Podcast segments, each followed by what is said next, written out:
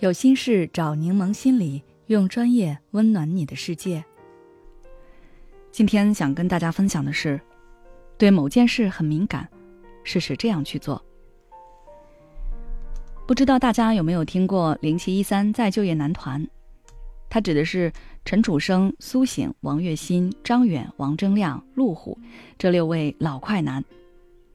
去年我看了他们的两个综艺，今年也在继续追他们的综艺。我发现他们兄弟之间的一些行为其实是很有参考价值的。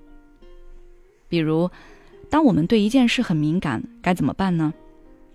可能很多人会选择隐藏，绝口不提这件事，也绝不让别人去触碰。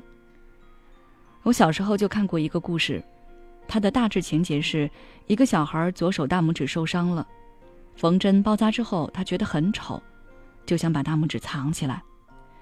所以平常不管干什么，他左手都保持握拳的状态，大拇指藏在拳头里。别人要是想看他伤口恢复的如何，他也不会把大拇指拿出来。而等他拆线、把纱布拿掉的时候，他才发现手指已经有点变形了。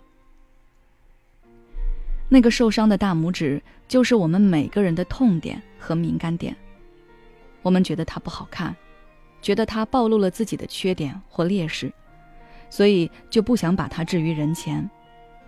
但这样做的结果，可能就是跟那个孩子一样，你的伤痛变得畸形了，并且比原来更加难以治愈。而在就业男团给了我们一个很好的示范，那就是把它说出来，让你以及周围的人都对这件事情脱敏。比如他们几个人在职业发展上各有各的困难和窘境，有的属于曾经红过但现在不红了，有的是一直没红，有的是有作品但没人气，还有的算是半转行了。这时候再谈及各自的音乐作品，其实是会有点尴尬的。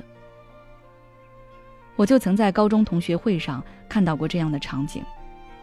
席间，一个同学问起大家的工作。他原本可能只是想了解各自的动态，就问的细了一点，比如工作地点、试探薪资、最近做的项目等等。但是另一个同学近几年工作不是很顺利，他觉得被这样一直问很没面子，所以就呛了回去，然后两个人就这么吵起来了。这其实是我们绝大多数人的选择，要么是逃避，为了强撑面子，给自己找一个台阶。做一些找补，要么是攻击，会想找到话题发起者的痛点，然后狠狠戳回去。但是零七一三却不是这样做的，他们带着点无奈和伤感，坦诚面对了，会自嘲，会调侃。你说我最近没有活儿，我是这样的。你要是有活儿，介绍给我。你说我是婚庆歌手，我承认呀，我还能现场给你唱一段。他们愿意面对自己的过去和现在，这真的很需要勇气，但也是很智慧的选择，因为只有这样做，才能与自己与他人和解。再比如，他们最开始参加团综的时候，王栎鑫刚离婚不久，他还没有从婚姻破裂的阴影中走出来。如果换作是我朋友经历了这样的事，我可能都不会在他面前提任何关于婚姻的事。哪怕是我自己的，我也不会去提。我怕引发他的回忆，会再次对他造成伤害。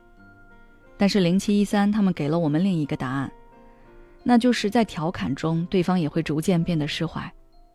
离婚就离婚嘛，不是什么不得了的大事，你不要太放在心上，我们也不会太放在心上。你还是你，我还是你不离不弃的好兄弟。王栎鑫正是感受到了这一点。所以才会那么快对离婚这件事情脱敏。其实我们心理学治疗中就有一个系统脱敏疗法，操作原理跟上面说的一样，就是不断的对你施加刺激，升高你的感觉阈限，最终让你减低对这个刺激的感觉能力。比如你怕狗，看到就想跑，那我们先让你尝试跟狗待在一个房间，当然是保持足够的安全距离，然后逐渐缩短这个距离。在这个过程中，你会逐渐习惯狗的声音和气味。这时候再让你摸一摸它，你就会减少对狗的恐惧。我们对于能够刺激到我们的事情，也可以采取这样的方法让自己脱敏，千万不要藏着掖着，让你还有所有人都对这件事越来越敏感。说出来是让你坦然面对的第一步。很多时候，我们的敏感点往往跟我们的自尊有关。如果你还想要了解更多相关内容，可以微信关注我们的公众号“自尊”就可以了。孤独、焦虑、不被理解、没有支持，有时候真正让我们痛苦的不是实际问题，而是这些情绪和心结。柠檬心理愿做你的避风港。我们的心理救援队每位咨询师都拥有二十年以上的咨询经验。现在关注公众号“柠檬心理课堂”，回复“咨询”就可以参加我们的心理咨询活动了。要相信你的生活可以变得更好。